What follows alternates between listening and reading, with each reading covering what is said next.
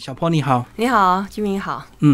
那小坡一开始呃，先帮我们讲一下这本书的一个背景好不好？那哦当初是一个什么样的十年记录？呃，就是当初我在呃台湾的时候，其实我还蛮会念书的，但是那时候就呃还其实不太知道说自己要走什么样的路。然后那时候呃读大学毕业之后，呃留在台湾一年工作的时候，因为家里的压力，因为妈妈就会觉得说、啊你一定要继续深造啊，小孩年轻的时候就继续深造。结果呢，呃那时候在家里闹得很僵，那我的嗯大哥说，我看你不如就去美国好了。就就是家里认为你只有念到呃这个台大毕业还不够，就对。才还不够，因为我妈妈是从我小学开始就跟我讲说，我一定要念博士，对，所以、嗯呃，那个时候就觉得说，博士这个到底什么东西啊？就还觉得说要找自己的路，但是你也知道，就是台湾这个教育体系，就是说你如果想要稍微偏一下轨迹，然后它这个 GPS 就是说你偏离轨迹，你要嗯对走回正轨这样子，所以那个时候呃，我没有一个这个空间去寻找我自己的路，所以我哥哥说，那你不如就去美国。第一个就想到说距离创造美感这样子，嗯所以我到了美国之后，当然也不是说随便就可以去美国，是申请学校，所以我妈也觉得开心。那我完就成他的想法。对对对，所以我到了美国，我是觉得说家里没大人，而且那个时候其实通讯没有像现在这么发达，又有 Line 又有嗯 FB，、所以我只要大概定期打电话回家就 OK，就是你听有妈妈听到你的声音，那我就会说哇哦，之前有很多没有去尝试过的事情，我就有机会有这个时间去尝试。嗯嗯嗯。然后那时候你台大的那些同学，他们大概都走什么路？应该还是升学我比较多，对不对？台大的一些朋友，嗯，资讯系的话，因为男生比较多嘛，嗯所以他们如果马上没有马上念研究所，当然就当兵。可是我现在发现，就是大部分人还是留在业界，就是 IT 界。嗯所以如果说留在国内的话，就是可能以前，比如说联发啦，什么各种电子公司，或者是呃嗯资讯公司，要不然如果说是出国留学的话，很多都留在湾区，因为嗯那边戏谷的。呃，就是电呃资讯产业比较发达，然后你现在回头看那些同学，他们当初呃可能直接就工作，那有嗯是的嗯刚好赶上我们台湾的资讯热潮，他们到现在有没有累积一些财富？这是一定是有对。所以你会羡慕吗？ 因为你走啊哈完全不一样的路。对，其实其实怎么讲嘞？就是我看他们，呃，我有时候会想说，会不会他们花钱也就可能不用特别想，因为像我现在还是一样，就是经济上来讲，就是可以喂饱自己，但是没有那么的丰裕嘛，嗯嗯嗯嗯所以每次花钱可能还是要啊计算一下。是，所以我就有时候会好奇说，他们是不是就不用计算？其实也不会，嗯因为他们在湾区那边工作，其实生活消费很高，嗯房贷也很高。对。所以其实也是也是一个整个绑绑住的一个概念，所以反而他们还会说，诶，小坡有时候会经过，然后我去嗯看他们，他说，哦，小坡其实好像你这样，我也蛮羡慕你的，就说你们你想看我们这样做一辈子，也不过就是等着退休去玩嘛，是那是你就是现在一边工作一边就开始玩，对对对对对，嗯所以他们等于是高资产高负债，那你是低资产低负 债，是因为想说就 我就够用就行了，所以大家压力都差不多，就对。差不多的，对，嗯哼。那你一路念完硕士、博士，那毕业之后总是开始就准备进入职场，那为什么你会接触这个户外活动这些体验，然后开始人生又转向？其实，在书里你也隐约透露，其实你妈妈一是开的，呃一开始对你不太谅解，嗯到现在才终于这个比较能够接受你目前的生活，对不对？是的，嗯对，因为这个过程其实历经蛮久的，对因为那时候我才刚出书，第一第一版的时候是一二年嗯嘛，那时候我还有回台湾来宣传，对，结果我那时候想说，妈好像不太满意哦， 因为对大家大家已经知道我现，因为二我二零零七年博士班毕业嘛，那嗯二零一二年其实我已经在户外已经走了一阵子，五年了，对嗯，对对，所以他那时候其实跟我冷战，然后我本来想说回家，也许我去住朋友家，然后嗯啊但不要是再跟他面对面，对对对，可是我就会觉得好像这样很就是很别扭嘛，就是你明明回家，为什么不去嗯住家里这样子？所以我还是回家，所以那个时候我我妈都当我当空气，嗯，没有嗯看到，是，可他也是不想问了，啊她也不想问，她就是完全不想跟我说话。但是早餐我醒来的时候还会出现，还是会出现，哦懂对，就是那种他是用行动。就是但是行动啊言语他或许还没打开那个心结对，，但是后来我觉得慢慢，因为那本书出来的时候，诶，我居然还有蛮多呃，我父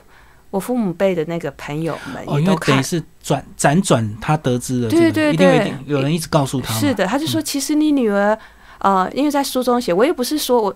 谩骂我妈妈，说都一直不了解我，嗯哼，因为我其实我也可以理解她是怎么来，只是我们两个的方向不太一样。对，因为你一路上都是乖乖本，而且很会念书。那其实呢， 又念北一女，又念台大，又念到这个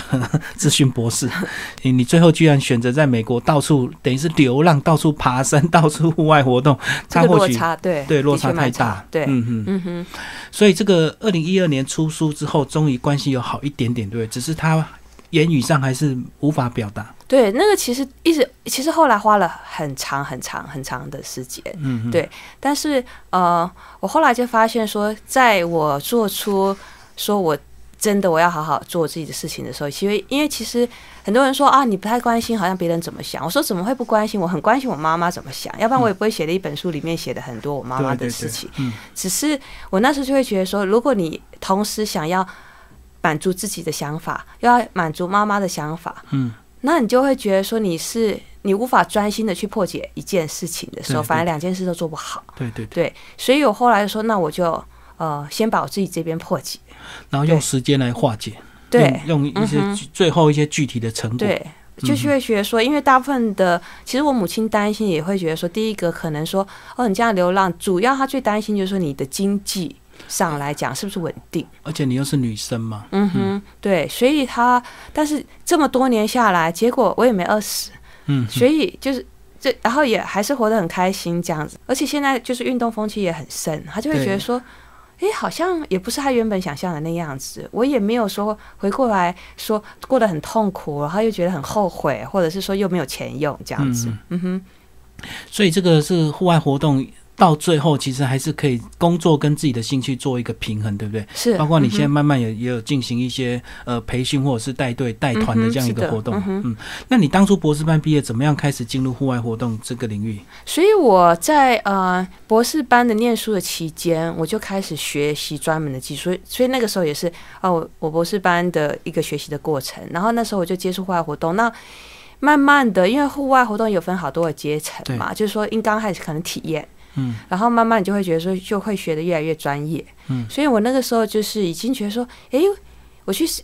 刚开始体验到越来越有兴趣，然后到这个过程就说，诶，其实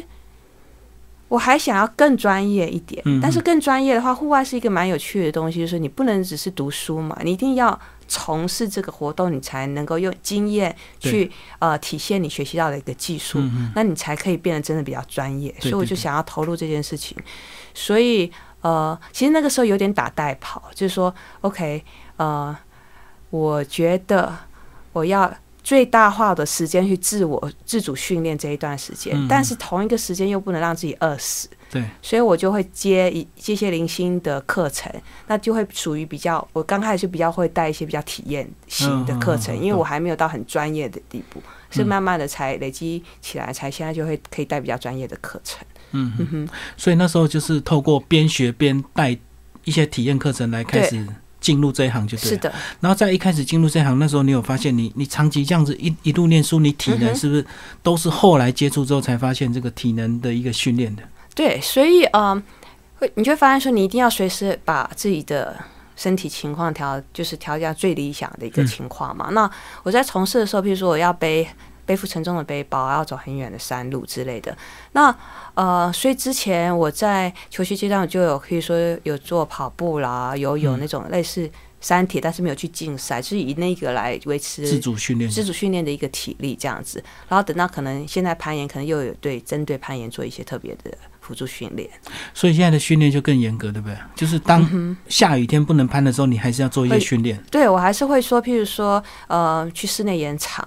然后去攀爬，然后或者是说，你有时候会在家里会说，或者是健身房做一些辅助性的训练。对，嗯嗯。所以你后来到底接触了多少种类的一个户外活动？其实，在书里有讲了这是个蛮多的。以天地为被，以地为床，嗯哼大概就是一些户外体验的一些总结，是对不对？对，所以就是呃，可能我想想看，从最早开始践行嘛对，露营，或者是说或嗯、登山，那雪攀。对，还有冰攀、嗯攀岩、泛舟、呃滑雪，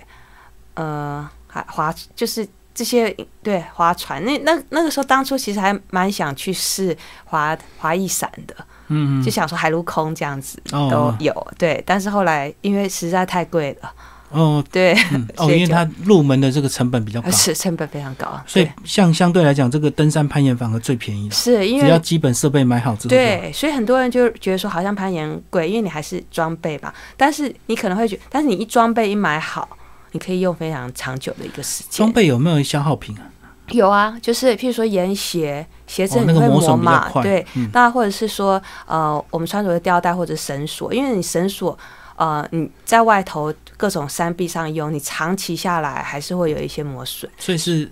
固定的半年一年一定要替换，对不对？不管有没哦、有倒状没况，有到这么短的时间没到那么哦。短一般来讲，就是说，呃，当然你要看你的使用情，因为有的时候因为意外的话，那你就到就是绳子就已经浑水蛮严重，当然要马上就有淘汰。嗯嗯，但是如果正常使用的话，两年到五年都是没有问题。嗯绳子、对，所以还是要看使用情况。是对的，不对是要看使用但是情况。它一定是有寿命，绝对不能说是的看起来没断就继续用。啊，对对对，其实安全还是最重要嗯哼而且我们也，比如说我们对对于绳子的话，我们都会说，我们都会知道它的使用情形。嗯，嗯，对，那我们自己，然后我们也会有一些呃测试的方式。对嗯嗯嗯嗯哼，好，那其实这本书呢就分为两个大的一个方向，对不对？是第一个就是综合性的户外体验，第二个就是针对攀岩，你你后来就是特别爱攀岩，就对了。对对对对，嗯嗯，哼，我们先讲第一个部分啊。好第，一个部分，你有讲说你去泛舟，然后有一次差点有意外，对不对？是是因为呃，是泛溪的时候，那时候是因为水流的关系，让你整个人被带入水里嘛。对，所以那个情况就是我去激流泛舟嘛。好那一般来讲，其实户外活动的学问还蛮大，就是我们说激流泛舟，你就要懂得怎么去读这条河。对，那我那时候其实那个河段我已经泛过蛮多次，嗯，所以在一个呃路段，一般来来，其实我是是我自己掉海情景，我跟人家聊天，因为我就想哦说这个我已经翻过很多次，很熟悉的很河熟悉的河嗯段，但是那个时候就说你。一其实你你在某一个地段，你一定要假设说你一定要走左边，嗯因为右边它有一个洞水洞。嗯，然后，但是我因为聊天的时候，突然我分就心了。分心了，就陷到那个水洞。嗯那那个水洞是一个你知道水是一个循环水流嘛，嗯对，所以那时候一般来讲，我就想说，诶，我就说那水洞啊，反正我就游泳出来这样子，嗯嗯对。结果我我要想要游出来的时候，我又被拉回去，哦，它是对有点像有有那个水一直循环，会对把对人对带下对去，。所以嗯就变成说。我想要挣扎出来，但是我被带，就好像你在洗衣机里面这样子一直搅翻搅。嗯对，那我那时候就想说，啊，因为因为我们划船都是一群人去嘛，嗯所以有就是会以防说有这样的意外，我们可以做一些救援的动作对。所以我那时候想说，哇，我游不出来，所以嗯我是先每次出来的时候，我就深吸了一口气，哦，我懂，对然后又被带下去。又被带下去，嗯然后就是等于说，因为你如果一慌的话，那慌的话你就真的就没有救这样子，嗯所以那就开始就有人来，发现了，就赶嗯快救对援。对对，就来赶快救，因为那时候帆船一翻，大家都已经有船翻 了，然后就开始想说到底是有人呃陷到那个水流的陷阱里嗯头，对，所以那个时候我就呃可能是一个我觉得最接近，因为就。因为水是一个蛮可怕的，就是水能载舟，亦能覆舟嘛。对对，嗯哼。嗯嗯，而且这个水其实比那个攀岩掉下还可怕，对吗？攀岩至少你们还有好几段的一个确保。对，所以很很有趣，的就是说，因为当初我学从事这么多户外运动嘛，那其实我很喜欢激流泛舟，是一个非常有学问的一而个活哦且喜动欢。爱基爱斯基摩翻滚啊，嗯，对对对，因为那个时候船翻了的时候，嗯你必须就说，你如果翻上每次下都拖船游泳的话，就是功夫太大，然后有的时候并不一定说你马上就可以把船拖上岸去清水嘛，嗯所以反而是用爱斯基摩翻滚起来是一个比较恰当的情况。嗯，不过那也是要看这个水势，对不对？如果像你刚刚遇到那种情况，其实它就不太可能能够翻得起来。还是可以的，嗯对，因为呃，大部分情况就是我们会做翻滚的时候，就是因为船翻了嘛。嗯那你也想说，如果风平浪静，水流都很稳，哦你也不会翻船。所以其实大部分的时候，你是需要在那个情况下，就是水流湍急的起地势会把哦，所以不是在船翻过来平静的水流一直翻，哦，那不那不是，练习而那已是。练习 而已。所以那时候我们就会说，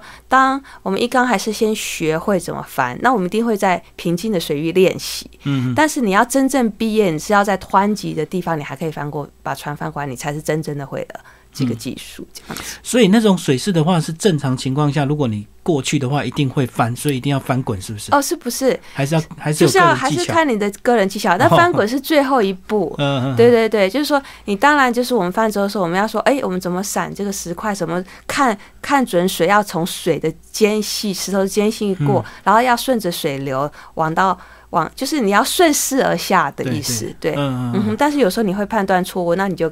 就会翻船。哦，所以在呃这个泛舟之前，那个河流都要先观察，先要做功课嘛。嗯哼嗯哦哼，是的，对，包括你在书里有讲到攀岩也是要先看一下路线，是有的探查，，对。嗯所以就是说，你户外的活动的话，你一定就是有一个所谓的从事的媒介嘛。嗯那如果说是划船的话，就是那个河水、溪水对。那我们就要懂得河水跟溪水，就是我们会说。我们要懂得读它。嗯嗯，对那如果说是攀岩的话，我们就要懂得读岩壁。嗯，对，就是懂得要怎么去分析，不是说因为一般如果没有经验的，你可能看岩壁你就说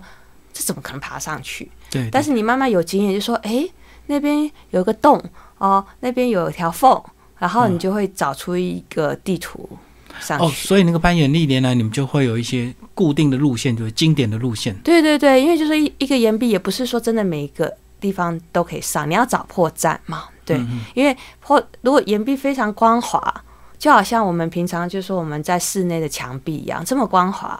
那但那就是真的只有壁虎它才可以爬得上去，嗯对。啊但是天然岩壁因为就是侵蚀的关系，风化侵蚀，它一定不是光滑像镜子一样的，一定是会有破绽。那我们就要去读它，去懂它，然后再看说我们的身体的动作怎么去搭配它，那我们就可以找到一条路线。所以一开始入门是不是有很多人的心态是想征服它，对不对？嗯但是我相信你应该是现在的有心态应该比较不一样，对不对？嗯，对啊，因为应该是去享受它了，是不是用一征服的心态。对，因为就会觉得说当，呃，我觉得就是一种融入，就是说，当你读了，你就想说你，比如说你读岩壁，会读一条河，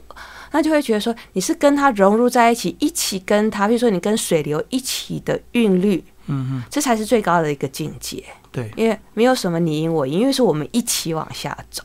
那攀岩也是一样，我说哇，我读懂了你，你为我打开了一条路，因因为我跟你有互通，心灵互通，没有岩壁，心灵互通嗯啊，我找到了你为我开放的一条路，嗯嗯所以就说谢谢你，我就让可以往岩壁上，然后你在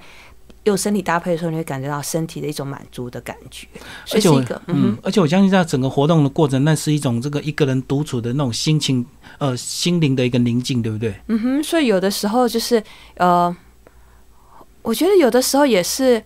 怎么讲，他们可能有时候攀岩攀到后来有点像说是禅修的一个感觉，嗯，因为就是一个融入。也许你，但是禅修有的时候你会你会觉得说是静态的一个打坐，但是其实动态，譬如说有人跳舞或者是做瑜伽，他会进入那个境界，所以我就觉得有点像是动态的一个坐禅的一个感觉。嗯哼。所以那个要更高段的，一般初学者都会急着想要挑战、想要征服、想要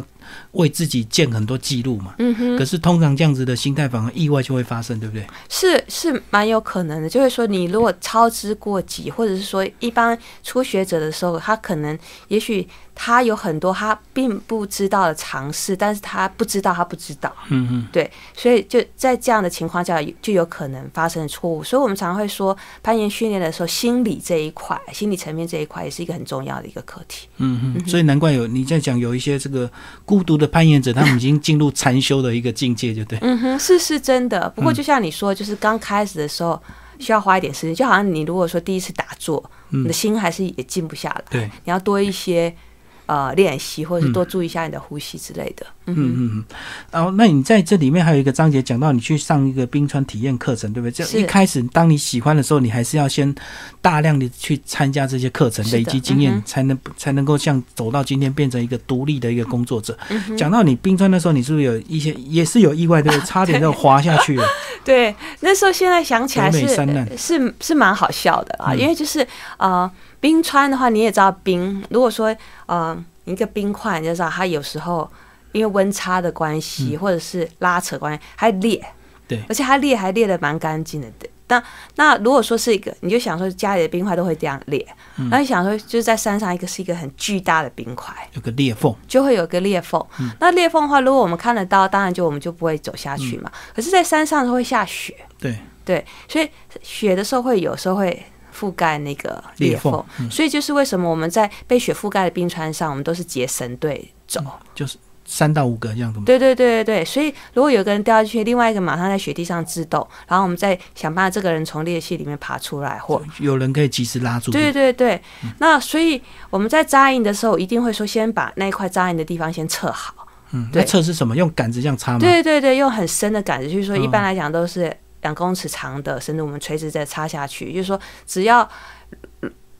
有这么样的深度的雪，就可以承载这么多的人，所以我哦，们及所以它如果是超过两公尺的裂缝的话，也是可嗯以承受就对对。对对对对，是的。所以呃，那一次意外就说，OK，我已经扎营了，我们都扎营了，已经都测过那个营地的范围是安全安全的，所以当然大家就解开绳子啊，自己做自己的事情。嗯，自由活动。，对，结果我要去上洗手间，上大号。嗯，对。那我们一般呢就用一个雪搭的一个小茅房这样子嗯在一侧，结果去的地其实我应该要带一个冰服，因为还是有点滑。哦，万一跌倒有是可以。对对，马上自动对。哎嗯然后但是那个时候就是觉得哦，好想上厕所，然后就去，就就滑了，我就滑出了那个安全范围。嗯嗯嗯，对，然后那时候心里就紧张，因为速度很快嘛，对那、哦、就想说糟了。我到 到会不会到时候滑掉下到去裂隙里面去？因为现在就没有结绳队啊，没有人嗯会把我停下来。然后速度就这么快，就第就是反正总而言之，只要是一个滑坠，就有一个很有可能会出意外的情况。啊所以呃，那次也也蛮惊险，因为一滑还蛮陡的，还速度还蛮快不。过你整个滑下去，你那当下一定是很惊恐，然后就是停住，对不对？因为你很怕下面是不是真的有裂缝，所以是不是一定要先静下来听一下那个雪的动静？的确是会。我其实我第一个念头很好很搞笑，就是说，哇，我要是发生意外，太丢脸了嘛。因为有人说，哎、小坡他去上大号的途会被中，记录下来。对对对，会被记录下来，要当以后后人的参考。嗯，嗯嗯，然后都我都想一些很奇怪的念头，之后才想说，赶快应该要赶快停下来。所以就因为啊、呃一般来讲，虽然我那个时候穿的装备并不是雪地行走，就是我已经换成营地鞋鞋那样，所以我还是我还是。想办法用手脚，马上就是照自动。我没有冰斧，你嗯还但是你还是用可以用手肘，就是用冰手肘也有尖锐。你如果撑起来，它有尖锐的地方，哦，然后用手脚啊肘踢慢慢顶就对。没有是用力的给它、哦这样子，就是哦，因为你鞋子已经不是那个钉鞋，就对，雪鞋。哦，鞋子其实本本平地来鞋是什么差别？本来就不一样，就是说，一般来讲，我们在雪地行走的时候是一种雪地的靴子，会比较硬。嗯嗯那比较硬的话，呃，然后看雪的身后，有时候雪是松软，也是我们会穿那种比较大的雪鞋。嗯嗯，就是让压力可以分散。对但是如果说雪上面是一种属于比较压的比较硬硬石有结冰的，有时候我们会上冰爪。对对对对对，嗯所以、呃要看雪的气雪况对呃决定。只是我那时候到了营地，那我在我的那个雪地靴外头又加了一个暖暖暖层的意思，因为脚会冷嘛。对嗯，那、那个暖暖层就是一个很滑的底。哦，我懂。我懂对，嗯是那我就也没有上冰爪，因为想说在营地没事的活动而已话嗯，对，就是变成是这个样子。所以你们测出一个安全范围之后，你们会去怎么样做？是用绳子就绕一圈吗？做没警有示吗？呃，我们一般来讲，我们是去的话，我们会带就是用竹子做的这种很细的杆。啊、然后我们就用那个杆标注，把嗯哦营地标注，因为那个杆平常在行走的时候，我们譬如说我们去找路的时候，我们有时候也会用擦杆的方式，因为有的时候突然回来的时候就起大雾，嗯嗯。就看不到路，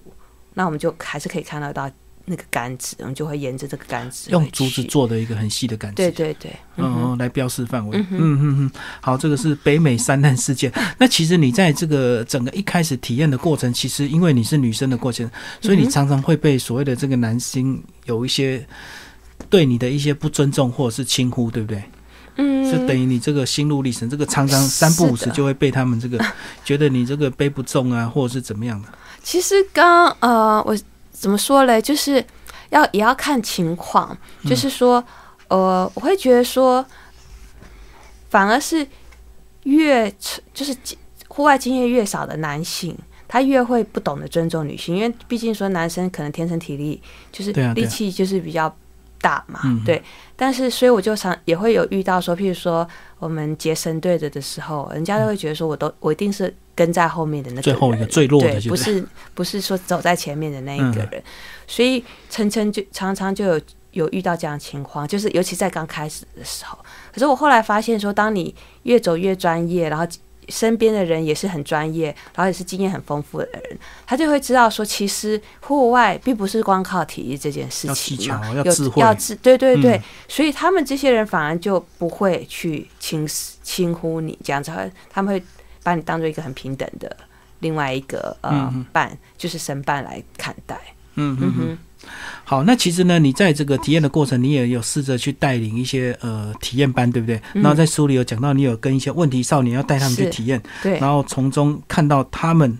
跟你自己的一个关系，来嗯跟我们讲这段好不好？对，所以我那一那一阵子有就是他们，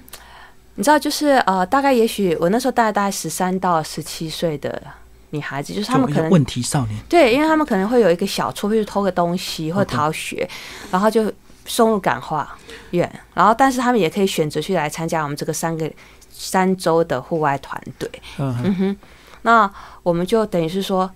让他们找到自己的价值，因为其实户外其实是一个很容易训练，因为你户外第一个没有呃文明世界的什么手机干的扰干扰啊，对然后也没有呃，譬如说也没有邻居或者其他的，就是没有嗯其他的引诱，然后他们。常常会觉得说，哦，OK，在家里就是不太重受到重视，或者在学校不太受到重视，他们才会犯的这些错找误。不到自己的价值，找不到，对，所以在户外的时候，我们就说，哎，你看，我们又去去那个天寒地冻的一个地方，对，然后你看，哎，你也学会怎么怎么穿衣，怎么吃饭，怎么生火，怎么嗯去料理这些大大小小事，然后你把自己照顾很好，在这种冰天雪地的地方，你很一个跟我你跟我们这个团队一起存活下来，嗯，是一件很值得骄傲的一件事情。嗯哼，所以就会找到他们的自信跟他们的价是值，的而且很多活动体验一定要团队合作，对不是对？的，对。这个也可以让这个少女彼此之间慢慢找到他们的友谊，这样子。嗯哼，对啊，所以他们那个时候就是三一一般来讲，他们三个礼拜的时候，他们都很舍不得。可是，一开始他们的心态一定是有点那种，他说你谁对啊，就是有想挑战 你嘛，觉得有，完全都对有，啊因为他们就他们就是已经对于一个体制的不信任了嘛，对，他就会说你就是来压我，嗯，对，然后你不是来，其实他其实他们也很单纯，他们其实只是希望有人了解他们，嗯但他会觉得说你这个大人，你根本就不懂我们现在我的心里要什么，你不懂得我需要什么，但是所以你要需要时间去，所以所以刚开始就会比较困难，他就会说啊好啊，你叫我这么做我就这样做，就有点敷衍。行这样尸走肉就对，对对对对对对。可是问题是，他就发现说，其实因为我们也跟他在一样的环境里面，嗯所以我们要做的事情是一模一样的事情，然后是我们也要这样做，他们也要这样做，然嗯后我们也会。我们会说，你也你跟我们通力合作，我们也存活的比较好。对对对，对，所以呃，然后再加上我们都会听他们说，所嗯以我就觉得光是聆听的这个动作就可以改变。就是我觉得孩子们很单纯，有的时候你会觉得说啊，有些东西孩子们不懂，然后你就会觉得说好像我应该装着一副大人一样，其实他们都懂。反嗯正你就跟他很诚实的跟他沟通的时候，他会觉得说你你好像有诚意。对对，所以我觉得他反而比较会敞开心胸。而且有时候这个青少年的一些想法跟做法，反而能够让事情凸显得更快，对不对？因为有嗯哼有些事情真的是我们大人用我们旧的习惯或我是的们教科书上做的事情，有时候反嗯而它并不一定会那那么那个顺畅，对，而且我们的任务有一个，我自己这么觉得，就是说我们要抓出他们的优点跟，对，所以有的时候他们并不觉得是优点，我们要我们还要点他一下，我们说原来，哎，你看你这样的做法是很厉害一个做法，嗯因为他们就会觉得说，但是但但是重点还是要是一个很真诚的对的称赞，但是他们就会觉得说，哇，哎，好像我真的有一些亮点被发现了。嗯那你嗯哼觉得这个他们大概几天才会有一些改变，开始开始会慢慢配合？头至至少要五天。五天以上，头几天都是在考验你，在观察你。嗯哼，对，而且他孩子们很有趣，他们还会说，呃，有的时候我们两个指指导员没有在一起的时候，嗯嗯他们还会说那个指导跟员跟我讲说这样可以，嗯，对，还会分化，这样就是刚开始的时候，他会是觉得说，呃，他希望说挑战，等于是挑战我们的这个。呃底线在哪边。嗯，那嗯之前我们也有受过这个训练，我们一般来讲，指导员都要很口径一致这样对子对，让他们知道说没有模糊的空间。哦，这个指导员好像你在里面好像有一些火花，对不对？跟另外一个男生你们一开始有些冲突。哦，那是另外一个课程，那个是一个纯粹带一个登山的一个课程。嗯对那那个时候就我们两个就没有一致，本来你是主领队，可是对你对对你的主导权被他强制过去。对，因为他就是那个我刚才说的，就是一个觉得男生应该是嗯嗯，当领队，可是因为我的年资在那时候比较长，我应该当领队，嗯所以他就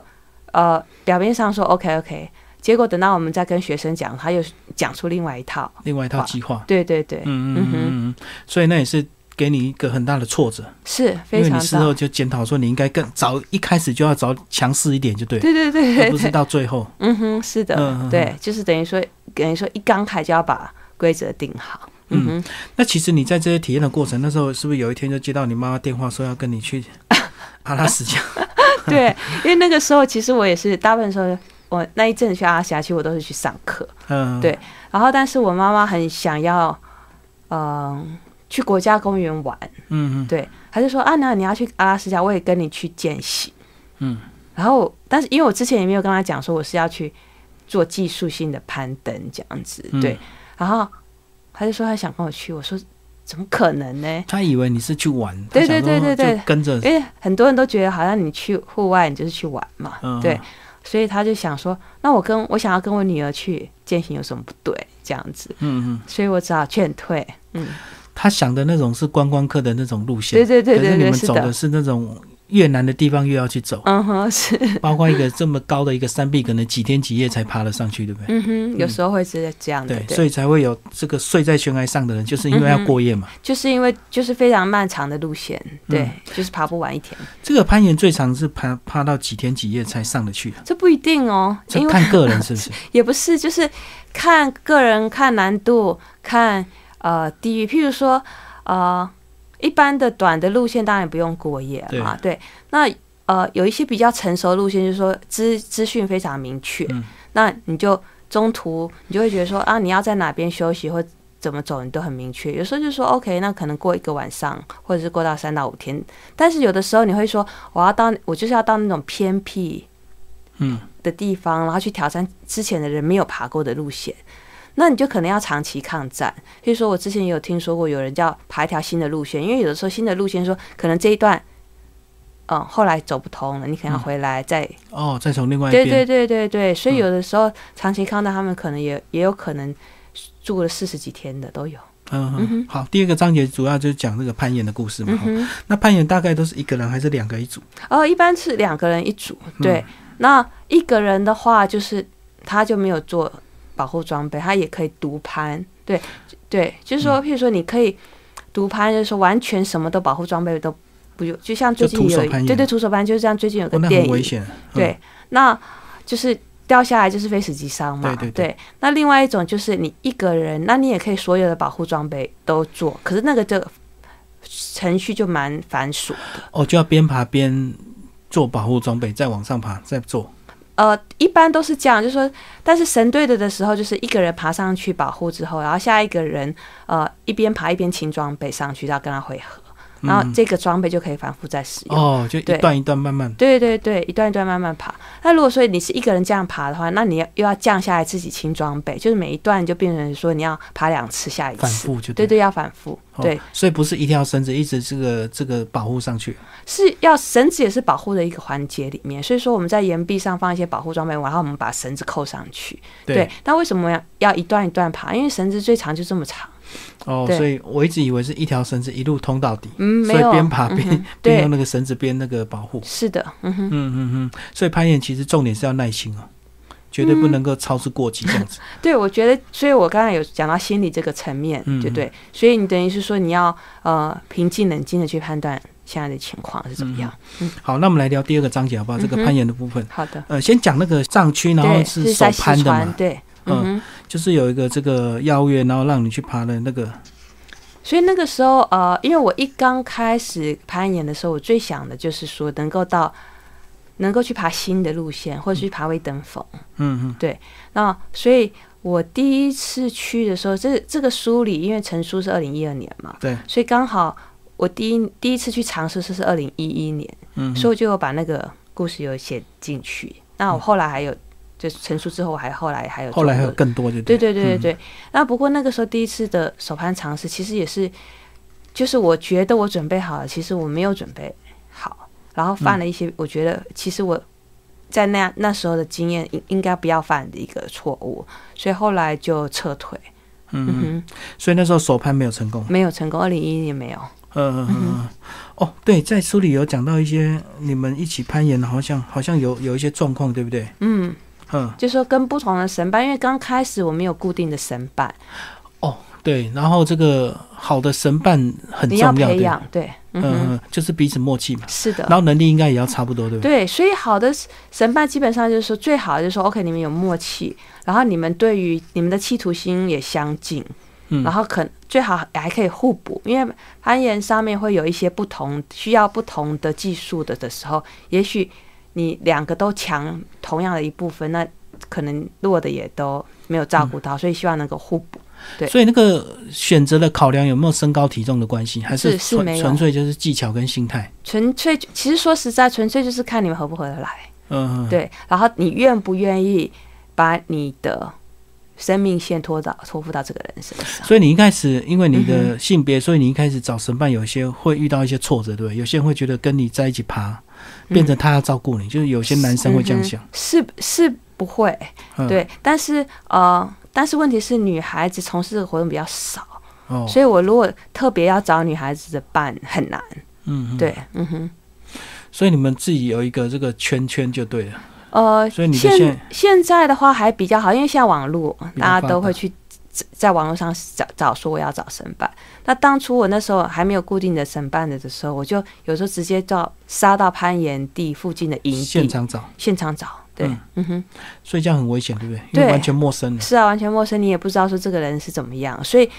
呃，我一般来讲刚开始我会去爬一些什么没有不是太有挑战性的路线，先观察。对，可是嗯，在早期的呃一两次，呃，我觉得我也没有特别他们那么多的经验，所以就发生了观察不太对，然后踩到看地雷看的走情眼况。对对对对嗯对，书里有讲到你那时候跟一个女生嘛，对不对？然后后来她好像出了状况，她还把你的这个沿线弄掉，这样。嗯，对，有一个攀爬，对，呃，去跟他爬，然后对他的确是把我的岩蟹装备弄掉，嗯哼，嗯嗯嗯。是的，所以她是怎么样？她是呃，她的能力等级还没到那条路线嘛？他那个时候呃想要爬那个路线，结果他发现他其实对是还不到，对，嗯嗯哼，所以就慌张的时候就把我的东西弄，所以最后你们是撤退嘛，就失败了嘛。最后后来好像呃那个倒还没有，我们嗯还是爬到某一个可以下来的地方才下来，就是有爬把路线爬完，因为那个路线嗯没有很长。哦哦，哦好，在书里有讲到好几次那个优胜美地国家公园，对好像那边是一个什么样的一个，是有好好多个地方可以爬吗？非常多，因为说呃，你如果攀对攀岩人来讲，优胜美地算是一个圣地，嗯就是名胜的胜，也是一个神圣的圣。对对，因为那边呃，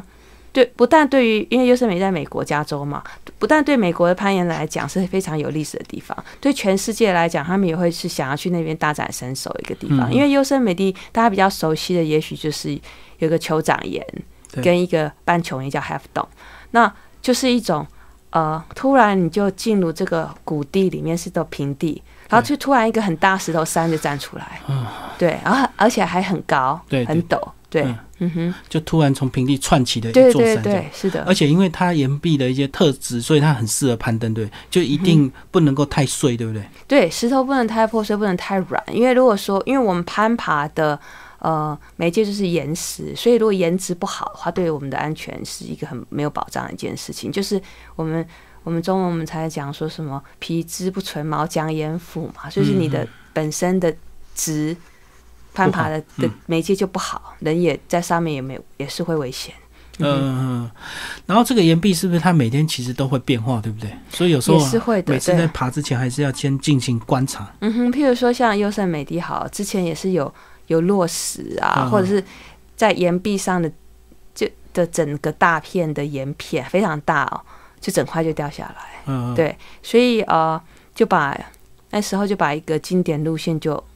毁坏了。哦，对本来它是已经大家都知道怎么走有一些成熟的路线的哪个对地方嗯哼手抓哪里都已经有固定了。是，嗯嗯哼哼，对，所以呃，就是其就就是就连这么成熟的地方，因为一般来讲，个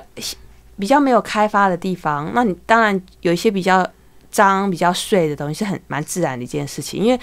很很多人都爬这条路线的时候，就慢慢会清的比较干净，嗯所以哼，成熟路线一般来讲是比较比稳较定、安全，对。呃比比较对，但是一样啊，天然你就暴露在大自然底下，你还是会有一些风化侵蚀，然后比如说温度的差异啊，那有时候会爆爆裂，比如说你在冰在缝里面，结果就膨胀，那就爆开了。嗯哼，嗯哼都会有这样的情况出现，所以并不是说成熟的路线就一定没有东西会掉下来，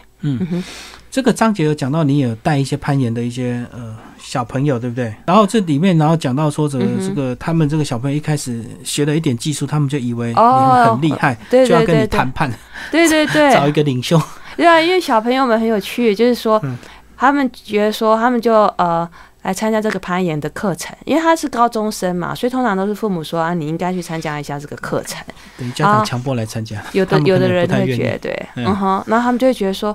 我都学会啦，那要我可以放今假天要休息，不要对。再训练就对对。对对对对，所以嗯那时候就只也只好跟他们谈判，嗯哼，所以你就要弄一些关卡让他们去体验。对啊，所以就等于是说，有时候就是我觉得带孩子的时候还是要有一点，呃，技巧，对，是真的，不能嗯哼跟他硬碰硬，对不对？对啊，N 朋友也没有意思，对所以啊，在书里讲到，你就设了一些问题之后，然后让他们自己去讨论，最后他嗯们就乖乖继续训练。是 哎、你攀岩到现在爬过最长的天数是最长的哪一天天？数然，后在哪里、啊？可能还是在就是优胜美业酋长岩有，我爬了两条路路线都爬五天，各爬嗯，各爬四五天这样子。那再来就是海外的远征的行对程，那有的时候海外的远征行程比较，有时候比较呃，有时候受到天气影响比较大，所以那个行程一般都很长。嗯但是真正攀攀爬的天数也许没有那么长，但是有的时候需要时在间很长，大准备本。营里面等天气，哦，等到适当条件的时候我们再出动。你说你爬那个酋长岩五天的话，那是五天的吃喝全部要扛在身上，啊不是唐山身上我们有个拖吊包，哦呃，拖拉上去，对所以是边走那个脱掉包一直跟着你就对，对，一段一段的上，然后慢慢拉。对，嗯，那睡觉到底怎么睡？睡觉也不一不有有时候岩壁上它还是会有天然的平台，但是你可能就是只能睡两个人，比如说像这个桌子，缝隙塞进去。然后就 就勉强可以躺。嗯，啊那如果说都没有的话，都是悬空的话，有时候会把床吊床，他们所谓的吊床。就像书风这样子。对对，就像书风那样，那个是一人睡的吊床。啊，一般来讲，其实我们都会，因为你是神队嘛，我们就吊两个人睡的吊床。啊，身上要不要绑东西在吊床上啊？嗯哎要不要不然翻滚，会不会掉下去？会不会？对，所以我们其实我们譬如说我们穿吊带，然后我们会说每一每一个段，然后会有一个、我们会架设一个所谓的站，嗯，那我们人都要进那个站，就是用绳索要绑到那个站里对面。对对，所以我们就算是在吊床上，我们人还是一样穿着安全吊带，然后还是进了那个站。哦，我懂，就是本来攀岩的那个一些关安全措施要扣住的，你睡觉的时候还是要扣住，是的对，不对，嗯嗯哼，所以绝对不可能说不起会床掉下去，对是不不对？会，对，呃嗯哼。好，所以这样睡在上面，你那时候第一次睡觉上面的时候，嗯哼那时候会不会感觉恐慌啊？不会，因为好累。哦，一下就睡着，对，嗯哼。而且说实在，就是吊床其实跟天然平台比较，因为天然平台岩壁上的天然平台有的时候真是真的很好，但是大部分的时候这天然平台其实不太平嗯，啊，哦因不为太好睡。就是一个缝隙的，，对，所以那个吊床其实很平，嗯，很好睡，所以对吊床比较舒服，舒服。嗯嗯哼哼，所以睡在吊床上，看着你在书中什么万家灯火那种感 觉，然后就有一些人生的体悟，对 不对也也许也许会有，但大部分的时间都是工作一天下来好累，赶快睡觉。嗯，其实你这本书刚出版那时候，台湾有回响很大，对不对？很多哦还邀不约错，对包括很多学校演讲，是然的，。后都是以这个人生励志，请你去演讲 对，是的，嗯哼。嗯哼，对他们可能会觉得说，哦，OK，哎，至少我好像找了一个方向，还过得蛮开心。有时候人生好像不不不就是为了要找一个自己想要做的事情，嗯，对，嗯哼，然后有那种比较好的学校去嘛，因为就是升学主义的学校会邀也请你有嘛，啊，我的也母会校有，也有邀请我真的哦、啊，北北嗯女中也有邀请我，然后呃，有蛮多大学也有邀请我，比如东海大学、中央大学，呃。嗯政治大学。啊可是你会不会怕说这个，不管这个输出之后，这个到处演讲啊，是这个大家反而会把你走的这条路有时候看得太简单，忽略了这几年你嗯走过的很多这个困难跟这个坎坷。我觉得是还好，因为我在演讲的时候，我都会放一些影片嘛。嗯我觉得很很有趣的就是攀岩这件事本身，对，就看起来不是太简单，嗯哼，对，所以他们就会说哦，这样。因为又跟日就是一般大家日常生活坐在教室里面学习又差异很多，嗯所以我觉得大家不会觉得说是一个很好像就是你一触可及的事情，尤其是我嗯有讲说这是我十年来的一个历程，嗯嗯哼其实像台湾很多山难，就是大家把爬山看得太简单了。我觉得是有的山难也，就是山难的成因有很多种，嗯，就有的是说 OK 你是轻忽，当然对是对其中的一种。装备不够就走对了。，那嗯有的时候也许是你觉得自大，或者比如说你说我已经去过好多次，就好像我刚那时候划船嗯那样的，有点是这样的一个意外，也有可能。那有的时候是真的是意外，就是你在错误的地方在。你在错误的时间，在了错误的地方，嗯就是有，因为毕竟你出外都有风险，就好像我们开车的出外开车有风险嘛。我们说我们都遵守交通规则了，嗯，你都看，就还有的时候还是会出发生意外，因为你有些不可控的原因嘛。对所因为以其可实能每别人件每件事情都是这样子。在书里有讲到这个，为什么你们攀岩很怕这个打雷？打雷是很容易这个，万一被雷打到导电的哦。哦，我们还那个时候是我爬山的时候，因为我们呃，我那时候已经到了山顶，嗯然后打雷，那我就是最高点，嗯，很容易被对，就会被导，就是嗯电流就很容易会从我这边过。嗯嗯，嗯哼。所以这个天气的状况也是考量。是，的，是要考量。所以，我们从事户外，其实我们要学习的还蛮多的，就是你要就是知己知彼嘛。那你要知道你身处的自然环境会可能会有一些什么变化，那你要知道你自己的能力可以做到哪里。所以嗯你要、你这两点你都要知道的，尽量的完善，你才能够把风险的管理做得最好。嗯，嗯哼。所以找到好的队友还是很重要的。是对的不，对，对，就是嗯你可以补足，因为人私密在周详，你一定智者千虑必有一失嘛，所以等于是说，希望别人有不同的视角来帮你补强。好。今天非常谢谢小炮为大家嗯谢介谢绍这个睡在悬崖上的人，然后麦田出版，好，谢谢。嗯谢谢。